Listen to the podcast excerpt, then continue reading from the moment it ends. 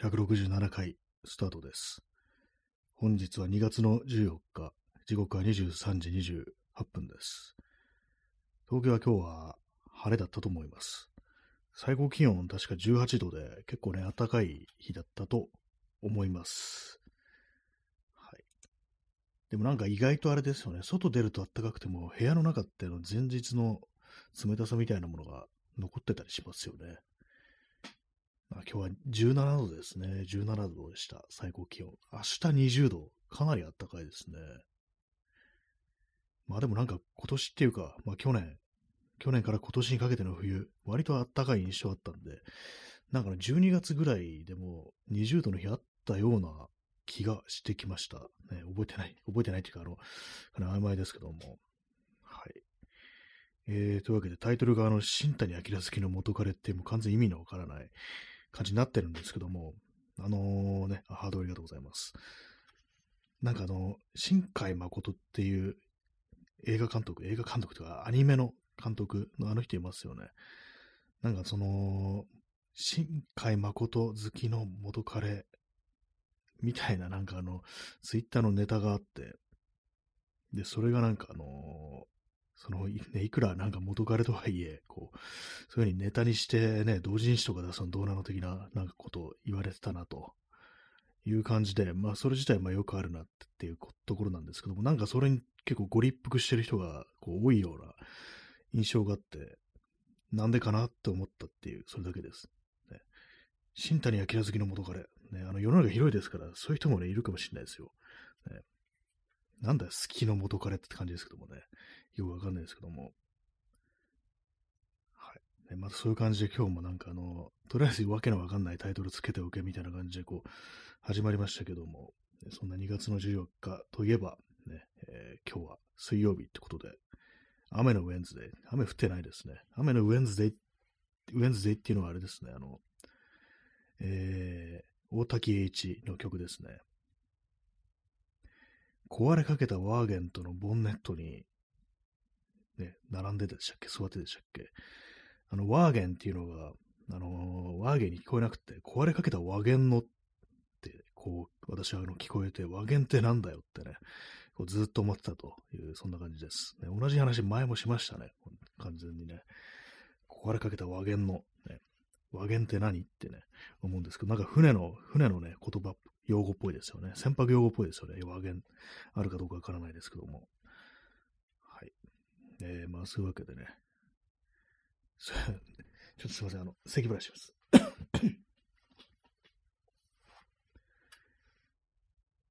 今日もなんかちょっとね、遅めのこう開始になりましたけども、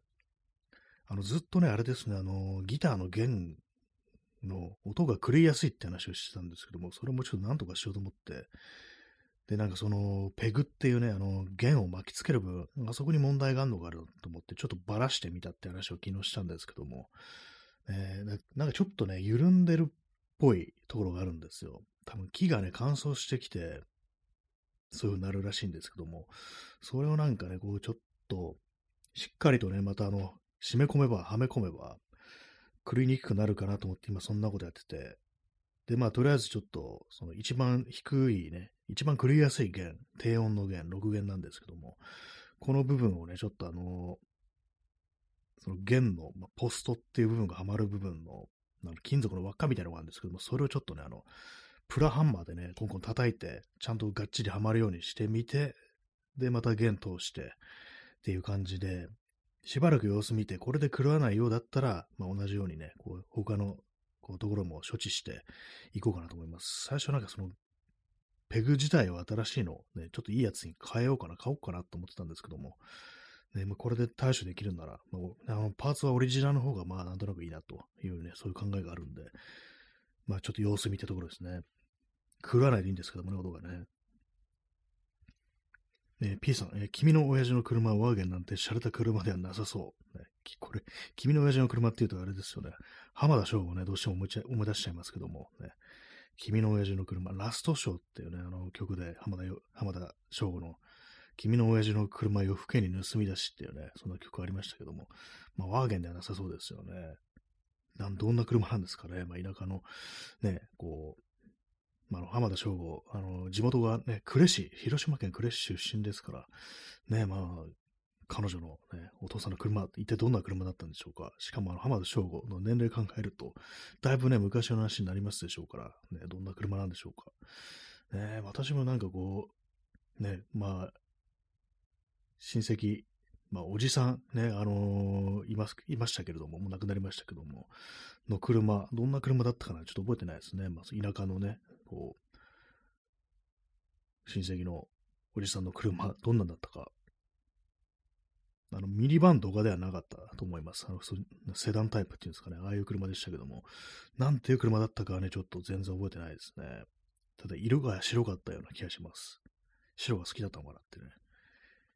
えー、P さん、広島というなら松田の車の可能性。あ、そういえばそうですね。確かに松田の車。なんかそれありそうですね。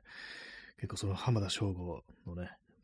浜田省吾の話じゃないんですけども、歌の話なんですけども、なんとなくね、こう、そんなイメージがこう湧いてきますけども、松田の車、ね、松田のセダン、よくわかんないですけども、私車のことよくわかんないんで出てこないんですけども、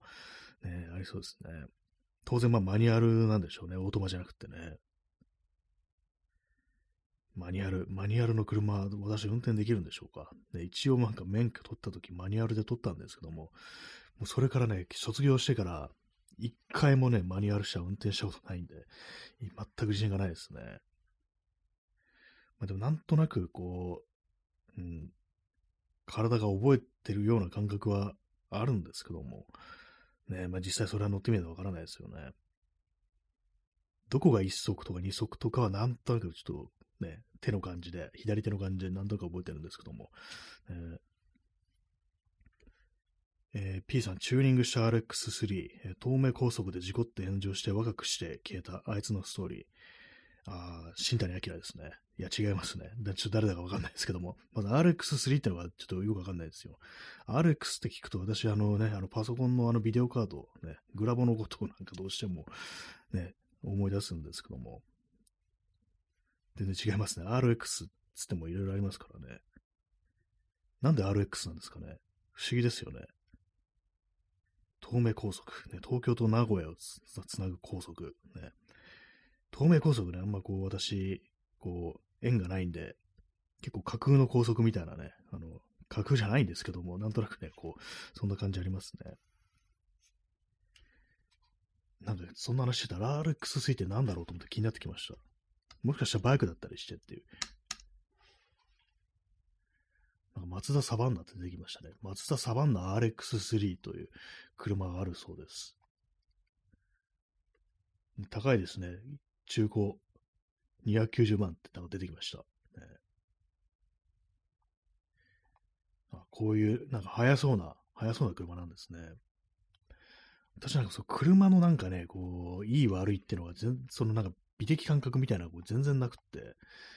ね、なんかこれもなんかね、なんかよくわからないんですよ。その今、その RX ってやつ見てても。なんかこれがかっこいいのかどうかもわからないし、美しいかどうかもわからないっていう感じなんですけども、あとよく見たら RX3 じゃなくて7でしたね。出てんのね。これ新しいんですかね。そう車のこと本当わかんないから、まあ、せいぜいなんかな、アメ車でかくていいねぐらいの、ね、まあそういうのとか、ね、なんかあの手のなん構想、アメリカのなんかでっかい車っていうのはなんか乗ってみたら気分いいのかなみたいなことは思ったりするんですけども、それ以外のなんかスポーツカー的な車だとか、あと日本車のなんか速そうな車、なああいうのなんか見てても何が何だか全然こうわかんないみたいなね、そういう感じですね。あ、えー、チャンツさん、えー、タイトルに釣られてきたクマってありがとうございます。釣ってしまいましたけども。ね、なんか、クマってなんかありましたね。あの、2チャンネルのね、あれが元ネタですよね。そう、新谷明好きの元彼っていうのはなんか謎な存在ですけども、新海誠好きの元彼っていう、ネタをなんかね、こう、で、同人誌を出そうとしたら、それはどうなの？みたいな、ね、現実存在する人間をそういう風にネタにして出すのはどうなんだ？みたいなね、そういう話をしてる、して、で、まあ、その、やろうとした人が、すいません、やめますっつって、そしたら、ひよってんじゃねえ？みたいな感じで、なぜか怒ってる人がいるみたいな、結構謎な流れなんですけども、なんでね、なんであの怒ってるのかなっていうね、それ、あのね、まあ、本人が辞めるっつってんだから、それでいいんじゃないのっていうね、ことは思うんですけども、ね、皆様のね、あの、新海誠好きの元カレ情報ありましたら教えてください。ね、完全にプライバシーを完全に暴く感じで、ね、こう、名誉毀損で訴えられていきましょうというね、そういう感じですね。新谷明好きの元彼情報も募集中です。ね、いるのかっていう、ね、話ですけども、ね、何って感じのこう展開になってますけども、まあそういうわけでね、新海誠ってどうなんですかね。なんかかなり嫌われてるイメージがあるんですけども、結構インターネットとかだと、でもまああの、見る人ね、こう、たくさんこう、いるんですよね。私もなんか見たことあります。話はね、あの、特にどうってことないというか、あんまこう入って、全然なんか覚えてないし入ってこないんですけども、なんか絵が綺麗だなって思いましたね。そんななんかねあん、あんまなんか意外と悪い印象がないんですよ。なんか、あの人に対して意外と、割となんか言われてるけども、なんかあの、ちょっとこう、聞く耳持ってそうな感じっていうね、なんかそんな印象があるんですよね。なんか毎回なんかこう、決めっつって言われてるところをちょっとずつ変えてくるみたいな印象があって、まあ見てないんですけども、なんか言われてるほど私はなんかこう悪い印象は持ってないんですよね、意外と。ねえー、P さん、えー、いろんな暴走族やストリートレーサーナラティブを混ぜてきました。混ぜてみました。あ、そういうことなんですね。なんか具体的なモデルがいいのかなと思って、ね、なんかあの、高速で事故って炎上する金持ちとかなんかそういうなんか事故ったニュースあったっけなみたいななんか思い出そうとしたんですけど出てこなくて。ありますよね、なんかね、そういう若くして消えたあいつのストーリーっていろんななんかこうね、曲でもね、ありますよね。クレイジーケンバンドと、ね、あの、生き残れっていう曲で、がなんかやっぱ同じような感じで、これレーサー、ね、まあストリートだったかね、ちゃんとしたレーサーかわかんないですけども、そういうことをやってた、こう、ね、昔の仲間が、こう、なんかね、昔の仲間に、こう、向けられたみたいな、そんなね、歌がありましたね。まあ事故った、ね、バイクとか乗ってると、本当なんかあの、当たり前のようにね、こう、やっぱ、周りに事故った人たくさんいるなんてね、話は聞きますからね。えー、チャンツさん、えー、新海誠好きの元彼、えー、新海誠アニメに出てきそうな見た目してました。あ、これはあれなんですか、実在したということですね。これはね、新実際元彼が新海誠好きだったっていう。そうなんですね。いる、いるとは言えばいるか。ね、そうなんですね。出てきそうな見た目。なん、なんですか、メガネかけてるとか。すごい雑ですね。メガネ、メガネかけてる登場人物がいたかどうかわかんないですけど、なんか髪の毛の感じはなんかわかります。髪の毛の感じ。ね少なくともサイド刈り上げてはないですよね。パーマもかけてないですよね。なんとなく、なんとなくちょっとね、こう、わかるんですけども、なんかあの、アニメによくある、なんか曖昧な髪型っていうね、そういうやつで、昨今のアニメによくある曖昧な髪型をしているというね、何なんですかね、ほんとね。何なんですかねとか、人の髪に向かって言うなっていうね、感じでね。えチャンスさん、え髪の毛はあの感じで、撫で方で。ああ、やっぱりなんかね、そうなんですね。撫で方、撫で方なんですねっていうか、なんかいかついね、結構体がでかいとかごついっていう、そういう感じはね、こうないですね、確かにね。まあでもなんかあの、そのアニメとか結構好きな人は、ね、なんかこう、そういう印象がありそうに、なんかこう、敵のことを言ってますね。そんな印象ありますね、なんかね。撫で方。ね、日本だとね、日本人の撫で方は、新海誠が好きで、アメリカ人の撫で方は、あの、音楽が好きっていう、すごい雑なこと言ってますけども、なんかそういうイメージがあります。撫で方の人、撫で方の人イコール文化系みたいな感じでね。はい。P さんね、このウィンプ野郎ってね、なんか英語になってますけどもね、ウィンプってなんか悪口でこうよく聞きますけども、ね、なんかオタク野郎的なこう感じなんですかね。いろんなとこで聞くけど、正確な意味はあんまこう、分かってないっていう、ね、感じで、バンチオブウィンプスとかなんかそんなことをね、こう言われたりしますけどもね。ね、まあ、元彼の悪口を言う、ね。まあ、そうですよね。確かにね、危ないですよね、あれはね。危ないですよねっていうね。まあ、それを確かに同人誌にして出すっていうのは、同人誌だとお金がね、こう忘れちゃいますから、買った人がいるとかね。まあ、そういうのもあって、まあ、確かになんか、それどうなんっていうね、気持ちは私はまあ、ちょっと、わかる気がしますね。はい。コーヒー飲みます。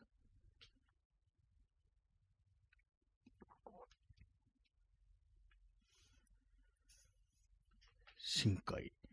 ね、真しか合ってないじゃんって感じですけど、あと、まあ、三、ね、漢字三文字というところが合ってますけども、ね。はい、23時43分です。あのー、買い物あの、今なんかね、今なんかね、とか言ってますけども、あの、結構でかい額割り引いてくれるクーポンというものがあの Yahoo からあの私に付与されており、それを使って何か買わないと、今週中に買わないと損だというね、まあ、感じなんで、なんかあのー、まあ、今度カメラを買い替えるから、それ関係のね、なんか、あの、アダプターみたいなやつ買おうかなと思ってるんですけども、なんかそういうふうにあの、クーポンがあるから買わないと損だっていう時になんか買おうとしてる時ってあれなんかすごいストレスになるんですよね。全然まあ得してるんですけども、安くなってますから普通に買うより。あのなんか焦ってなんか選ばされる感覚、すごいなんかこう、だるいですね。あのね、あの、そろそろ本当にカメラをね、ちゃんと買おうという風になってるんですけども、いつね、いつ一体こうね、買うんだろうっていう感じはしますね。えー、P さん、えー、ウィンプスター、えー、かっこウィンプ、えー、は泣き虫に近いと。ね、だが、えー、親しい。つもこのね、あの記号の読み方わかんないですね。イコールの上になんか丸、あの点が、あの、イコールの上と下に点と点がついたやつの読み方いつもわかんなくって、なんか適当にごまかすんですけども、ね、まあ、大体同じみたいなそういう意味ですよね。えー、親しい女性相手にはその表面上の弱々しさを利用として支配しようとするナードの一類型。あそういうウィンプスターってそういう言葉があるんですね。ウィンプってまあ泣き虫みたいなそういう意味なんですね、そもそも。それを利用して、ね、なんかこう、女を支配するっていう、まあ、そういうことなんですね。そうするとなんか、それがなんかあれなんですかね、あの、新谷明じゃないや、新海誠好きの元彼的ななんかイメージとこう、合致するところがこう、あるんですかね。ねまあなんか私もなんかちょろっと見たことありますけども、なんかあのー、あれですよね。昔、ちょっとなんかあのー、いい感じになって、別に付き合わなかったっていう人のことをずっとなんか考えてる的な、ね、そういうやつですよね。まあ、これはあれか、付き合ってないから元彼も何もないですよね。まあ、表面上の弱々しさを利用して支配しよう。でもそういう言葉があるんですね。なんとかスターって聞くの大体なんかあの悪口ですよね。ヒップスターとかもなんか今悪悪口ですよね、多分ね。あれね。昔ヒップっていうね、言葉がね、アメリカの英語でこうあって、あれはなんかもともとは、あれですよね、50年代とかですよね、確か1950年代。あのビートジェネレーションとかそういうのがなんかこういた時代に、まあ褒め言葉としてヒップなんていう言葉があったなんて話を、なんか私は昔こう聞いたことがあるような気がするんですけども、ね、ヒップスター、今ではこう悪口みたいなね、なんか髭生やしてる、ね、ひょろいやつみたいな、なんかそういうやつですよね。サブカルクソレアル的な多分意味で、日本語で言うとそういう意味だと思うんですけどもね。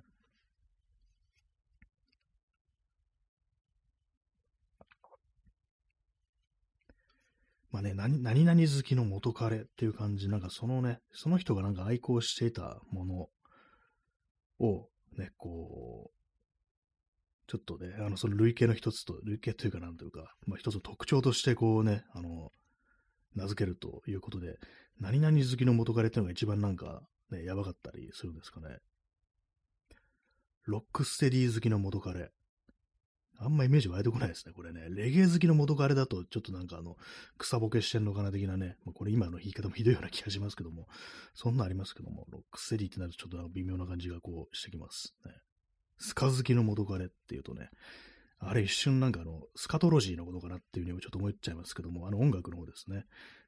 はい。ね、今こういうふうに、こういうふうに、あの、下ネタをね、こう言ってね、人を、ね、あれですよ、人を支配しようとする、ね、あれです。こういうのね、なんていうんですかね。何、何スタっていうんですかね。わかんないですけども。はい。ね、23時47分ですね。コーヒーを飲みます。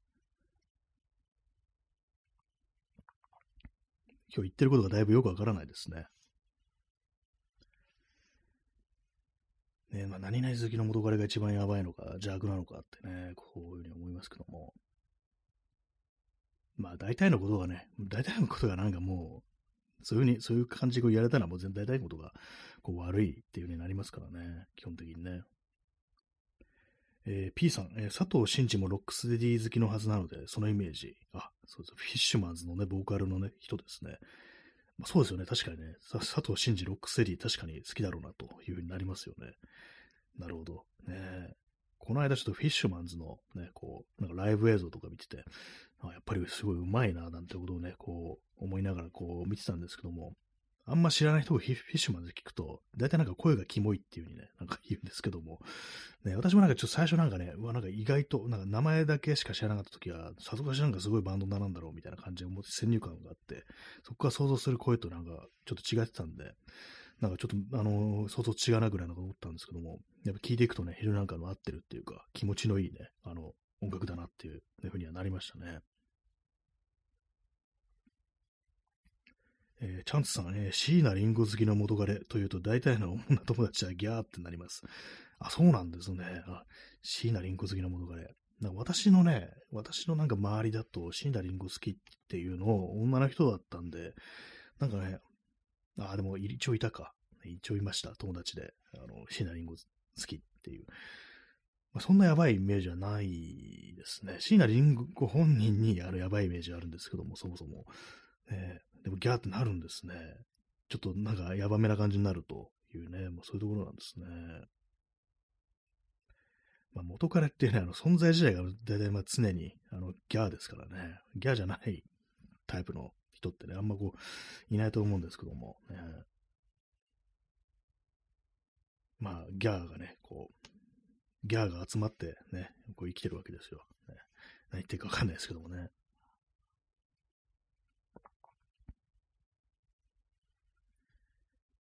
まあ、椎名林檎ね、まあ、聞いてるとなんか、ね、曲自体そんな、たまになんかいいのも、こうあったりするなっていう、ね、こうあった、ね、そういうふうには思うんですけども、なんていうかね、やっぱあのー、まあ、前も言ったんですけども、なんか、椎名林檎という人間そのものはあんま見えてこないっていう、何を聞いてもそういう感じありますよね。よくね、あの、魔女っていうものがいますけども、魔女っていうのは、あの、それをね、こう、見るものの、愛するものに姿を変えると、そしてなんか騙すんだというね、なんかそんなあの、風に言われたりしますけども、なんかね、椎名林檎見てると、魔女っていう感じがします。悪い意味でね、悪い意味で魔女っていう感じがします。ね、本質はなんかあんまないんじゃないかみたいなね、割とその空虚な感じっていう、まあ、政治家で言うと、あの、小泉純一郎とか、小泉進次郎とか、ね、親子ですね。それをなんかちょっと思い出すんですよね。まあ、いいイメいいイメージはね、やっぱこう、ないですね。まあ、の曲自体は、これはまあ、まあいい、まあいい曲かな、み,、ね、みたいなね、聴けるな、みたいなのはありますけども、やっぱ何かね、こうちょっと触れてはいけないみたいな、ね、こう感じがしますね。危ないって、それ以上いけないみたいなね、気持ちになりますね。えー、チャンツさんね、曲はかっこいいのもありますよね。そうなんですよね、本当ね、あこれは確かにいいもんだっていうね、こう感じで。前なんかあの、その、椎名林檎が、あの、ツイッター動画でね、なんかこう、いろいろああだこうだで、なんかすごい愛国的ななんか、こう、あれをね、こう、遊びみたいな感じでこう使ってるみたいな感じで、なんか非常に叩かれてましたけども、その時にね、こう、私の相互だった人がね、やっぱこう、椎名林檎好きだから結構いたたまれない気持ちになるみたいなね、そういうことをこう言ってて、でもこういうね、この曲とかこの曲は本当にいいんだけどな、みたいなこと書いて YouTube 貼ってたんで、聞いてみたらね、うん、確かにこれはいいかもしんないみたいな風に思ったんですけども、まあでもシーダリンゴなんだよなっていうね、それはありますね。だからすごい器用なところがね、非常になんか怖いですね。なんかすごく、すごい器用な。オタクっぽいですよね。ロックオタク的ななんか感じっていうのは、こう、非常にこう、感じるんですけどもね。フィッシュマンズ好きの元彼。ね。これも何かしらのあれをちょっと背負わされそうなこう感じですね。なんかね。まあね、背負わされないね、こう、音楽がないですよね。ミッシェルガン・エレファント好きの元彼。ね、これもなんかちょっとあのね、だいぶあれな感じしてきましたけども、ね、何が一番嫌か、ね、何ですかね。もう全部、全部としか言いようがないですよね、そもそもね。ね、P さん、えー、天皇制の空虚さという論。あ、天皇、天皇自体がそういう何かあれなんですかね。まあでもなんかそういうところありますよね。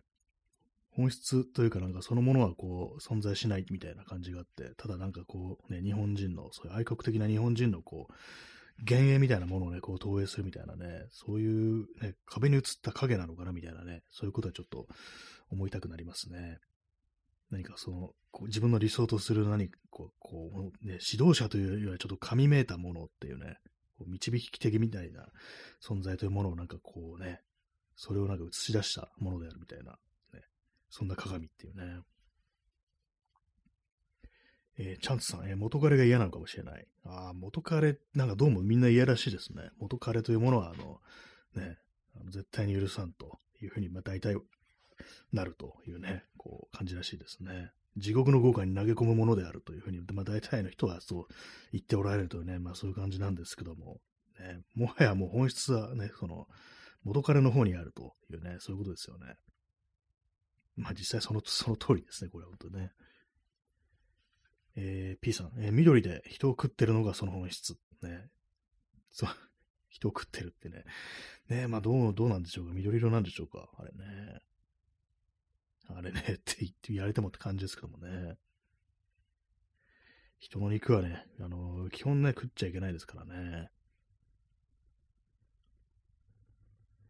23時55分でね、もうすぐ2月14日、ね、バレンタインデーが終わっちゃうよ、つってね、今日まだもらってないけど、あと5分あるから、なんかチョコレートがもらえるかもしれないみたいに、苦悩してる青年、あるいは少年、青少年、ね、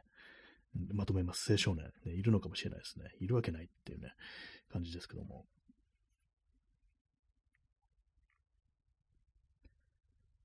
まあね、甘いものは割と私好きですね。全然関係ないですけどもね、今言ってることとね。コーヒーを飲みます。チャンツさん、チョコありがとうございます。板チョコ。しかもなんかあの、いい感じでね、あの、ちゃんと皮、も剥いてある。皮も剥いてあるっておかしいですね。ありがとうございます。ね、チョコレートはね、いいですよね。なんだかんだでね、美味しい。ね、甘いっていうね、そういうのありますからね。今日はね、そう、私甘いものはこう食べてないですね。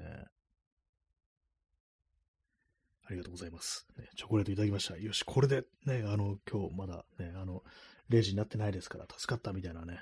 別になんとも、言っててちょっと恥ずかしくなってきましたけど、何バカなこと言ってんだっていうね、感じのね、あれですけども、冗談で言ってても何かこう、恥ずかしさみたいなの出てきますね。中年がなんかそんなこと言ってるぞという感じなんですけども。まあでもなんかね、ああいうのって結構大変は大変でしょうね。職場とかでああいうのってやりとりしてると、ね、あげるのにもね、返すのにもお金使わなきゃいけないっていうのがありますからね。え P さん、日本軍に徴兵されると団結を強固にするためにみんなで人を食うことになりますね。ねえまあ、その、なんかね、こう、あったんじゃないかなみたいなね、ことありますよね。一人食ったら、一人だけ食わないとかなんか、そういうの許されなさそうな感じっていうのは確かにありますよね。まあ、実際はそんなことももしかしたらね、起こってたのかもしれないですけども、ね、同じ罪をね、あのー、共有しないと、ね、ダメだってことでね、無理やり食わされるなんてことももしかしたらあったんじゃないかな、みたいなね、それ思いますね。えストロムさん、え、ニューギニアの人食い人種イコール日本兵。ね、まあ、ね、まあ、日本兵そもがそもそも食ってしまっていたっていうね、そういうね、あのー、ね、話とかがあったりしますからね。小説でもね、大岡翔平でしたっけ？のびっていうね、確か、あれで、なんかね、ほんと人食いの描写とかこうあったりして、なん自分の肉とか食ってる描写ありましたからね。恐ろしいですよね。まあ、の伸びじゃなかったかもしれないです。なんかあの、どっちだったから、どっちかっていうか、似たような、こう、あれがね、題材がこう、いくつかあったと思うんですけども、ね、ありましたね。ちょっと座り直します。えー、チャンスさん、えー、のび映画で見ました。ありましたね。あれね、結構ね、結構なヒット作だったからね、ちょっとわかんないですけども、なりましたけども、ね。私は見てないんですけど、原作の方は、あのね、図書館でこう借りて読みました。ね、小学校のなんか図書室にあったような気がしますね、そういえばね。えー、じゃあちょっとあのー、第2部いきますかね。フルでやるかちょっとどうかわからないですけども、あの、とりあえず第1部終わったら、第2部始めたいと思います。はい。それでは第1部、完です。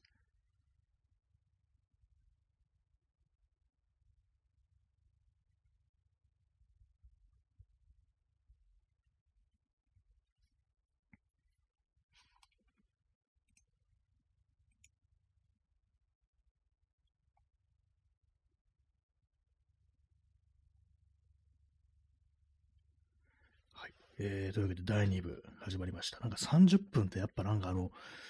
ね、あの、区切りとしてはちょっと難しいような感じがします。え、もう終わりかみたいなね、風になりますね。やってると。45分とかだったらちょうどいいのかなってね、思うんですけども、なんかこう、30分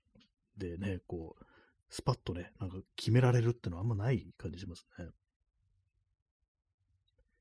えー、チャンツさん、えー、雪雪て新軍でも食人の話がありましたね。あ、そうなんですね。雪雪新軍っても映画ですよね。これ私は見たことないんですけども。ね、大体なんか南洋のね、あの戦場っていうのは大体、大体そういうようなね、こう食人の話っていうね、まあ、非常にまああの飢餓ってものがね、飢餓とか病気とかね、そういうので、ね、まああのー、戦死、ね、あの戦闘で死んだ人よりも、まあ、餓死したね、兵士の方が多いなんていうね、そういうね、感じだったらしいですからね、まあ、その時点で本当なんかすごく、こう、まあ、破綻してるっていうね、こう、感じなんですけども、まあ、大体まあ、食事の話っていうのはね、こう出てきますよね。は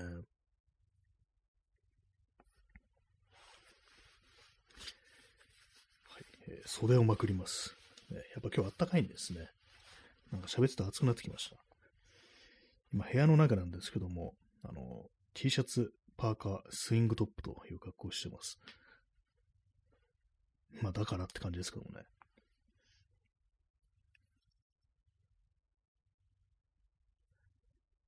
はい。えー、第2部、ね、今ちょうど0時になりましたね。2月の15日です。2月がもう半分も過ぎたかっていうね、まあそういうところですよね。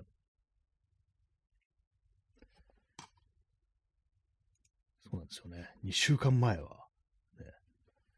1日だったっていうね、まあそういう感じですけども。2月の印象がなんかあんまないですね。そうですね。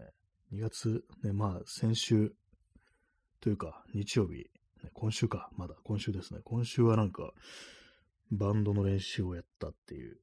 感じで、ね、まあそんな感じでございます。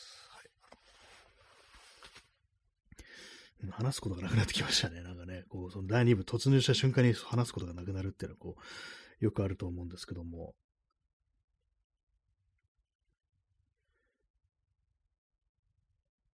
ね、まあなんかこう、まあさっきの話戻りますけども、買い物めんどくさいっていう感じが非常にありますね。ネットで物を買うとき、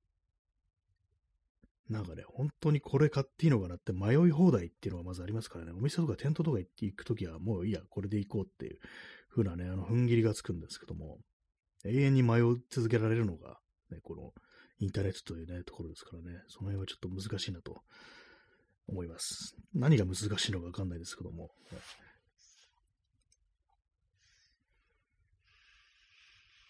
コーヒーを飲みます。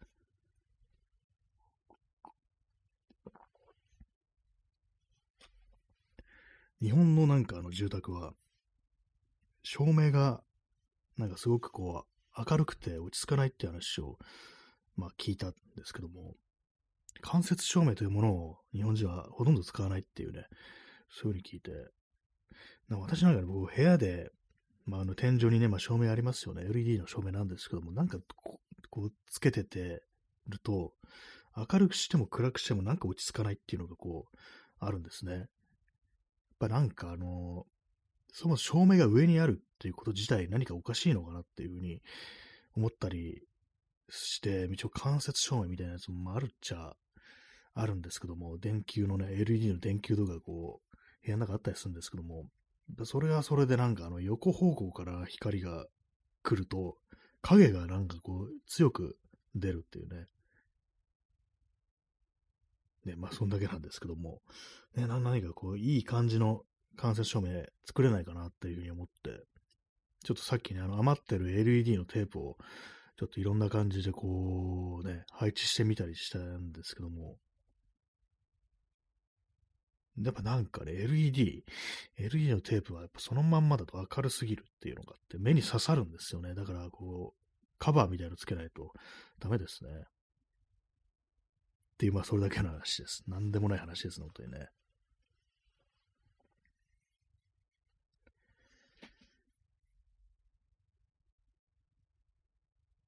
まあなんかここでね、あれですよ、今日タイトルがね、新谷明好きの元彼って、まあこれはあのネタですけども、新海誠好きの元彼企画とかなんかそういうのがなんかあだこだ言われてるから、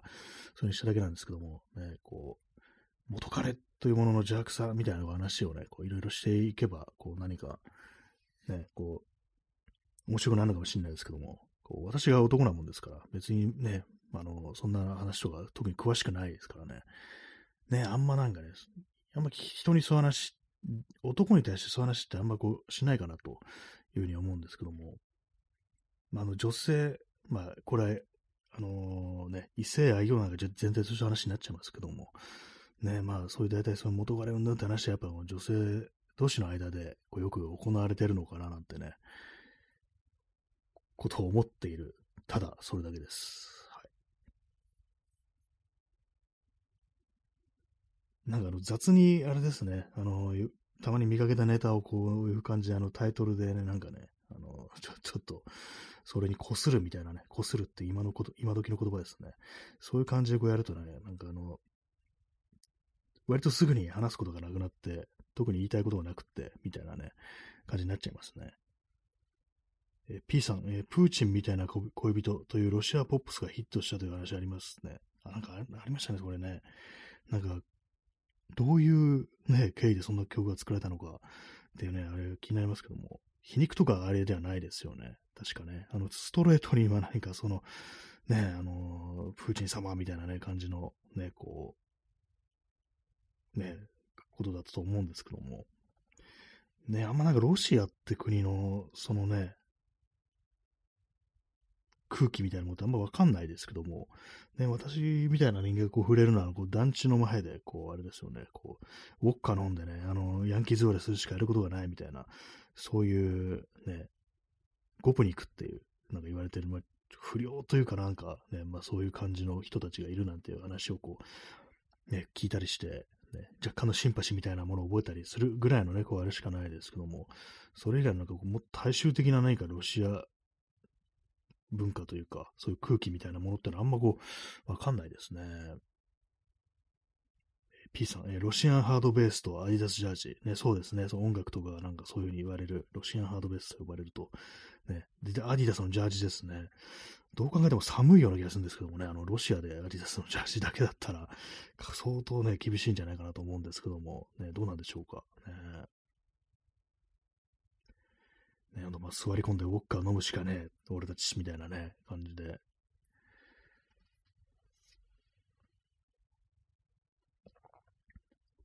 まあね、なんかこう、わかんないですよね。結局のところ、インターネットとか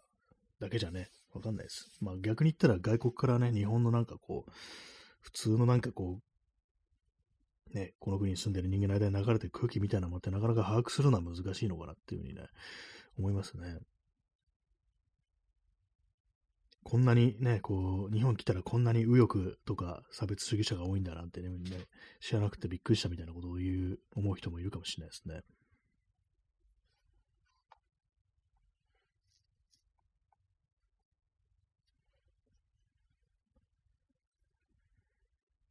はい。ねまあ、そういう感じでね、アディサスじゃん、ジャージ。ジャージ私はなんか全然こう、そのファッション的なあれとしては取り入れたことがないですね。まあ、楽な格好ですけども、なんか楽な格好って逆に落ち着かないみたいな、そういう感じあると思うんですよ。私はそうなんですけども、柔らかい生地の服とか、なんかね、ダメなんですよね。落ち着かないのがあったりして。あのね、そう、パンツとかでもね、なんかこう、その、ストレッチの効いたね、ちょっと動きやすい感じのとか、なんかこう落ち着かないっていう感じがして、だったらなんかゴワゴワしてるね、こう、デニムとかの方がいいみたいな、そういうところがこうあるんですよね。なんか不思議と。硬い服が好きなのかもしれないですね、私ね。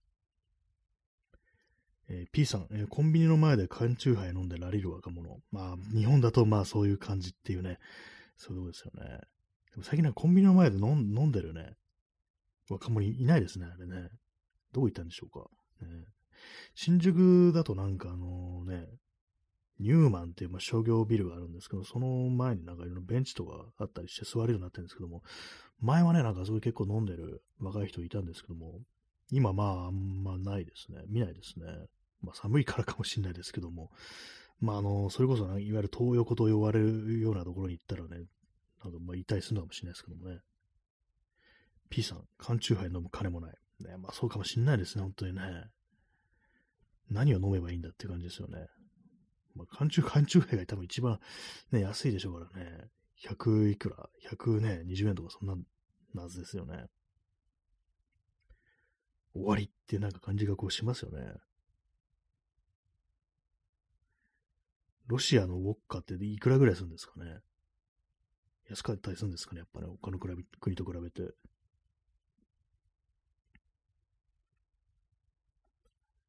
えー、0時9分です。缶チューハイね、なんかこう、たまにね、お店とか、こう、スーパーとか行ったりして、たまには酒飲むかみたいな感じで缶チューハイとか手に取るときあるんですけども、大体なんかこう、手に取って戻すっていうね、感じしてますね。なんかこう、ね、やっぱ、うん、これの飲んでもなんか楽しい気分にならなそうっていうね、感じがやっぱ、ね、あったりして、特に一人だと、一人だとそうですね、誰かと一緒にいるんだったらいいんですけども、ね、手っ取り早いみたいなね、手っ取り早く心よになれるみたいなのありますけども、一人でこれ飲んだらなんかすごい逆に暗い気持ちになってきそうだなみたいな感じで、あれはちょっとなんか手出せないですね。一人で飲むんだったら、あの、ちゃんとしたなんかワインとかそういうものを飲んだ方がいいなみたいな感じなんで、いつもなんかね、戻しますね、棚にね。えー、P さん、えー、ダック時のダブル2がゴワゴワ。まあいいですね。そう、ダック時のね、あの、硬い生地のね、こう服、ワーク系のジャケット。カーハートとかね、なんかそういうよくジャケット使われてるね、生地ですけども、あれは非常にいいですよね。私もこう、よく着てます、カーハートのジャケット。ね。感じですからね。パンツもね、持ってるんですけども、ダック地のね、ダブルニーかどうかちょっと覚えてないんですけど、ペインターパンツってやつ持ってて、ね、まあそれ持ってんですけども、あの、太って履けなくなったっていうね、まあそういうオチがつきました。痩せたら履こうと思ってます。ね、まあそんな感じなんですけどもね、ダブルニーね、生地がね、二重になっててってことですよね。私前になんかあの、ちょっと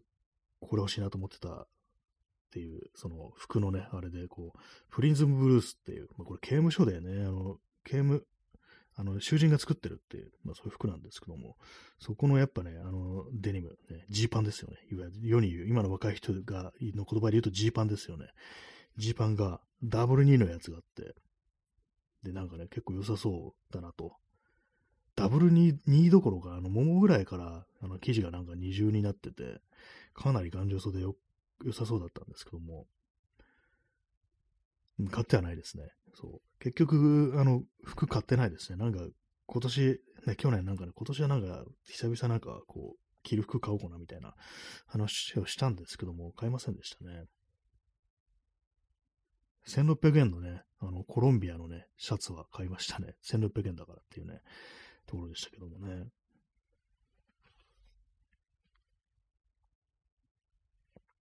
なんかね、UV カットの生地のね、こう、登山に良さそうな感じのね、シャツを買いましたけども、まあ、山には行きません、私は。はい。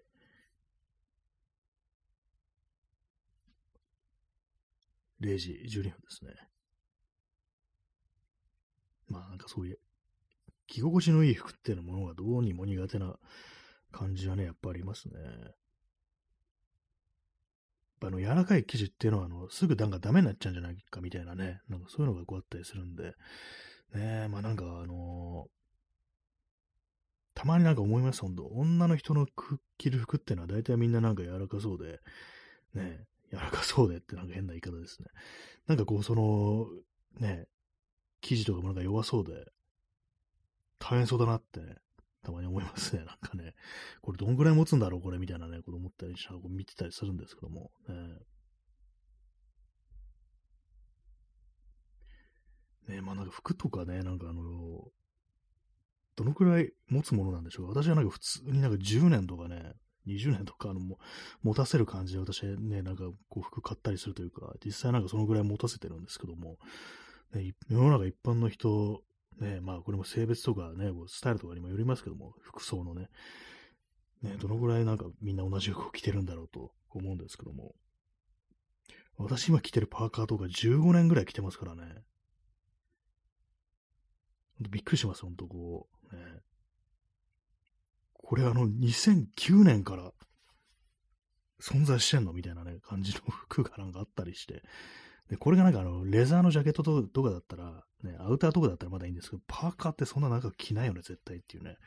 まあその通り、本当なんか擦り切れてて、もう絶対これ捨てた方がいいでしょっていうレベルになってるんですけども、ねまあ確かに、さすがにこれ1枚では着ないですけども、インナーとしてはもう全然現役でこう、着てて、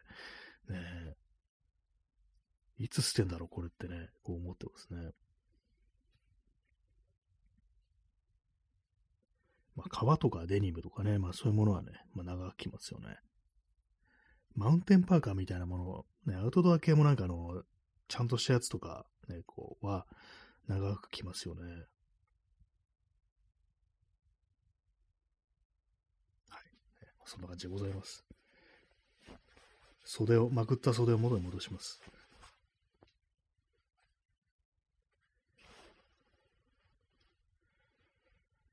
まあ、そんな第2部なんですけどもね、16分ですね。今ね、こうやろうと思ってる、今やらなければならないことって言うとなんかあれですけども、ギターを何とかする。ね。これですね。ギターとカメラを何とかする。これがね、あの、早急にね、あの、やらなければいけないことですね。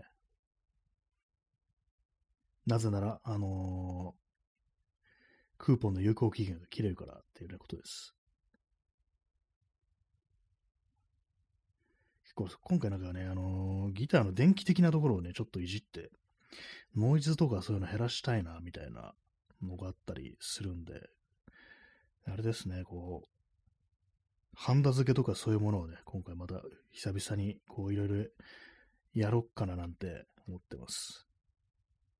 電気関係ほんとよくわかんなくってね、苦手なんですけどもね。えー、P さん、100年以上前の鉱山労働者が着用していたデニムを手に、当時のブルーカラーライフに思いを馳せる草薙剛。すごいですね。100年前の、100年前の鉱山労働者。ねえ、よくなんかそういうヴィンテージだとかそういうものにはなんかこういろいろあるなんて聞きますけども、100年以上前ってなるとこれ歴史って感じしますからね。それを手に、当時のブルーカラーライフに思いを馳せる草薙剛。ね、草薙剛いろんなこと考えてますね、本当にね。ねえ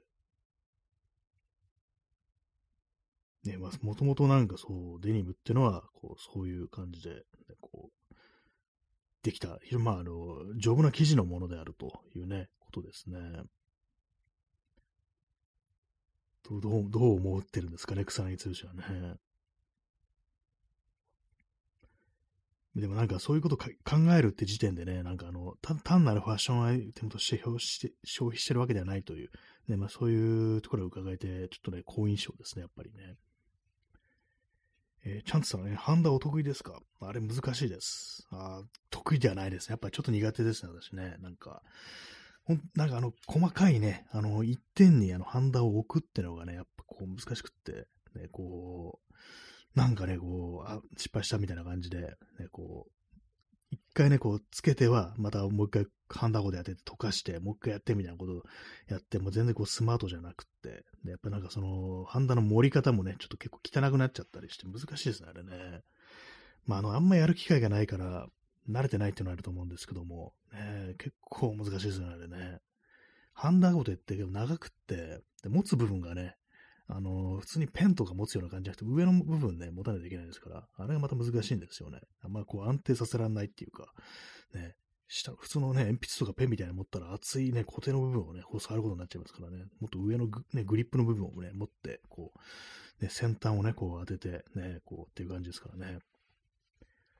えー、チャンツさん、えー、手が震えてギャビギャビになっちゃいますよね。もうそうですね、そう手がね、震えるんですよね。なんかうまくなんかこう、コテとかね、持っていけないみたいな感じになって、うわ、違う、そこじゃないみたいな感じになったりして、あれなんかほんとこう、難しいんですよね。なんかその熱を加えちゃいけないところにね、なんか当てちゃうんじゃないかみたいな、そういう恐怖みたいなものも結構あったりして、ね、難しいですよね、やっぱりね。そういうのもあって、なんかその、ギターのね、こうパーツの交換とか、電気的な部分のパーツの交換とかもね、なんか興味なくもなかったんですけども、全然こうやってこなかったんですよね。その苦手意識みたいなもの、ちょ今回ね、なんかあの、克服しようかなぐらいの、こう、感じがあって、なんかあの、ボリュームとかね、まあそういう回路、なんかあの、くるくる回す部分、ああいうのもなんかね、あの、いい悪いとかいうのがあったりして、なんか抵抗の数値が違うとか、まあ、電気的なことなんでよくわからないですけども、そういうのもあってね、やっぱ変える、それ変えると結構音変わるよみたいなね、話聞くんで、なんかその辺もなんかね、こういじろうかななんていうふうに思ったりして、ね、まあノイズがね、なくなればこういいんですけども、ね、そう、ノイズ対策をね、ちょっとしたくって、この間スタジオ入った時なんかあの、やっぱね、弾いてない時とかに、うっすらなんかずっとなんかビーみたいなことしてるわけですよ。特に私の持ってるギターのノイズを拾いやすい、こう、タイプなんで、そんなにちょっとね、やろうとして、こう、あれですね、そういうなんかいろんな回路が入っている部分を、あの、金属とかで囲うようにすると、そのまあ内部のね、あのギターのボディの、まあ、木木をね、なんかこう、えぐってある部分、ね、そこでそこになんかボリュームとか仕込んである部分があるんですけど、その内側になんかその金属の板とか、板というかなんかまあそのシートみたいなのがあったりすると結構ノイズがね、こう減るみたいなのがあるんで、それやってみようかなと思ってますね。あと、導電性の塗料、ね、電気をで、ある程度流すタイプの塗料ってのがあって、それを内側塗ると結構違うみたいな、ね、話を聞くんで、それはなんか、ちょっとね、やってみようかなと、結構めんどくさいですけどもね、思ってます。ね、なんかあのー、ばらしたらなんか元に戻したくなるんじゃないか的な、あのね、そういうの、一旦ね、なんかその線とかね、配線とか外しちゃったら、なんだかわかんなくなるんじゃないかみたいなね、そういう恐怖がちょっとやっぱりありますね。えー、P さん、えー、このヒゲすごいでしょう。同じ年代に製造されたデッドストックを育てようとしてもこうならないの。不思議だよね。知らない人から見れば単なる汚くて何が冷えるってなるけど、でもいいんだよねってね、これあの、草薙剛のね、あの喋り方を忠実にこう再現してますね。同じ年代に製造されてデッドストックを育てようとしてもこうならないの不思議だよねとかなりこうね、マニアって感じですね、これはね、本当に。ね、そうですね、同じようにやろうとしてもね、こうならないっていう、まあ、条件というものが、まず、そう、鉱山労働ってね、こうなるとね、その環境自体は全然違いますからね、いくら頑張ってね、こう、今の現代に来て人間が、こう、色あせさせようとしても、色落ちさせようとしても、そうはいかんぞっていうね、感じで、本当のね、何かそういう環境に置かないと、そういう風にならないっていうのはね、こうあるみたいですよね。まあ、単なる汚い服で何がヒゲだよってなるけど、でもいいんだよねってね、まあそうなんですよね。これがあのね、あれですよね。アメカジのね、なんかいいところでもあり、厳しいところでもあるっていうね。そう人から見たら汚ねっていうね、なんかそういう感じで、ほんとなんか、ね、こう、垢抜けない感じ、ダサいっていうね、なんかこう、言われがちですからね。ねえ、アメリカ人でも大変ですよね、あれね。なんかこう、いろいろこう、ね、着込んで、味を出して、自分のね、服にするっていうのは時間がかかりますから。だからね、なんかあの、こう、結構ね、あれですよ、あの、アメリカ人愛好してる人の中でも、いろんなね、こう、アイテムを買ってしまうと、育てられないので、何着ても、なんかあの、すごいこう、変になるみたいなね、あの、ちょっと失礼な言い方ですけども、そういう、それこそなんかそのね、着てる着用写真みたいなの見ると、全然なんか服とね、がなんか、服がなんかね、その、やりたいことに追いついてないみたいな、全然なんかこれね、まだ仕上がってないじゃんみたいな感じで、ねこう、得意げにこう着てても、全然なんか、ね、ダサいっていうね、垢抜けないみたいなこう感じになってしまうっていうのはね、あれ見てると、ね、こう、しんどくなるんですけども、えー、まあ、古着を買えばいいのかもしれないですけどもね、まあ、でもそれでもなんかちょっとあれなんですよね、あの、こう、人間というもの、それ着用すると人間とのね、あの、乖離みたいなものがね、あると、なかなかこれ近づけるのが非常に難しいですよね。えー、P さん、反アメカジ note。なんかそうですね、ちょっと前にバズったね、あの、反アメカジね、アメカジなんてクソダセえや、ね、もうね、いい加減しろみたいなこと言ってるね、ノートが、こう、ね、あったんですけども、読んでいくと、これ、この人相当好きだな、みたいなね、あの感じのアメカジ相当好きなんだろうな、みたいなのが伺えるっていうね、なんかそれでちょっとネタになってましたけども、ね、まあいいんですけどもね、なかなかそのね、こう、ね、ジャンルとしてはいいんですけども、本当なんか自分にぴったり合うようになる、ね、似合うものってなると、本当なんか難しいんですよね、あれね。ね、まあ私が今着てるもの、なんでしょうか、メカジね、デニム、ジーパン、ジーンズ。あん持ってるけどあんま履かないですね、もはやね。今なんかほんと、四六時中あれですね、なんか、あの、コロンビアの GRT パンツしか履いてないですね。まあ、アウトドアっぽいやつしか履いてなくて、これがなんかすごい一番楽なんですよね。割とコロンビアののパンツは非常に愛用してるんですけども。ただね、コットンのね、これ何度も言ってますけども、コロンビアのね、あの、コットンのパンツはね、すぐ、なんか穴が開くイメージあります。なんかね、面は弱いですね。他のなんか、こう、ハイテクっぽい、ね、山行くときっぽい感じの生地のね、化学繊維っぽいやつは、あれはなんか非常にこう、よくって長持ちするんですけども、なんか、こう、面のね、こう、服とか、やばね、なんかすぐダメになっちゃいますね。なんですかね、逆になんか、いい材料を使ってたりするんですかね。いいからこそ、ね、履き心地がいいけども、すぐ泣いちゃうみたいな、そんなことあったりしてって思います。ね、まあなんかあんまこう、最近、というかもうもう何年もそうですけども、ね、服に気を使うっていうね、感じは本当全然なくなりましたね。何が原因かってなると、やっぱあれ太ったからなんですよ。これほんとね、太るとね、服がなんかどうでもいいっていうか、どうでもいいともいかないですけども、まずなんかもう着てて楽かどうかみたいなのになっちゃうんで、まあ、これがね、非常に問題だなと思いますね。ねまあ、この時も仕方ないんですけども、この間ね、あの、その、スタジオ入ってバンド練習した時にね、まあ、一緒に入ったあの友達、メンバーがね、あの、写真撮ってくれて、まあ、そこに私が写ってるわけなんですけども、うわ、なんかすごい太ったな、みたいなこと思って、で、この間なんか本当にね、あの、昔着てた服を着ていったんですよ。あの手持ちの服でなんかこう、ロックステディのバンドっぽい服ないかと思って、あ、そういえば、それっぽいあった、それっぽい服あったと思って、なんか古着のね、革のジャケットであの、襟がちょっと大きめで、なんか70年代っぽいやつあるんで、これ着ていくぞって着てったんですけども、一応袖は通るんですけども、なんかすごいね、あのー、私が太っててね、その写真見てね、きつくなりましたね。いかんなと思いました。ねあれをなんかこう、常用するんであれば、少なくとも10キロは減らさないとダメだって本当思いましたね。飽きまへんっていう感じです。ねねなんかほんとこう、太りましたね。太りましたねとか言われても知ら知らないよって感じですけども、痩せてる頃の私を知らない人からしたらね、あれなんですけども、本当この間着てたやつはなんかあの、二十歳、二十歳の時に買ったね、服ですから、ね、体重60キロですよ。と、ね、驚きですね。そんな時にね、こう、買った服をね、中年になって着ようとして、ね、非常に厳しいものがね、こうありますけどもね。まあでもあんま痩せる気しないですね、正直ね。はい。まあそんな感じでございます、えー、0時26分ですね。2月15日です。明日はね、最高気温20度で結構暖かいんですよ。ね、どうしますかって感じですけどもね。着る服に困りますね、それぐらいのね、感じだと。ほんとなんか薄手のやつ1枚上にね、こう羽織るみたいなね、感じでね。草薙先生だったら多分 G ジャンとかこう着るんじゃないでしょうか。明日みたいなね、この天気。ね。コーヒーを飲みます。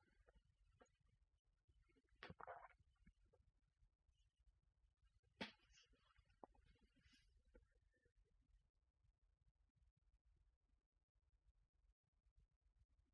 っぱりあんまなんかこうね、話題が、話題がないですね、今日は。ね、なんかタイトルで、タイトルでね、釣るということをね、すると、やっぱその後なんか失速する感じありますね。喋ることがなくなってね。はい。まあそういうわけでね、残りね、あと50秒ぐらいでございますけども、ね、いかがでしたでしょうか。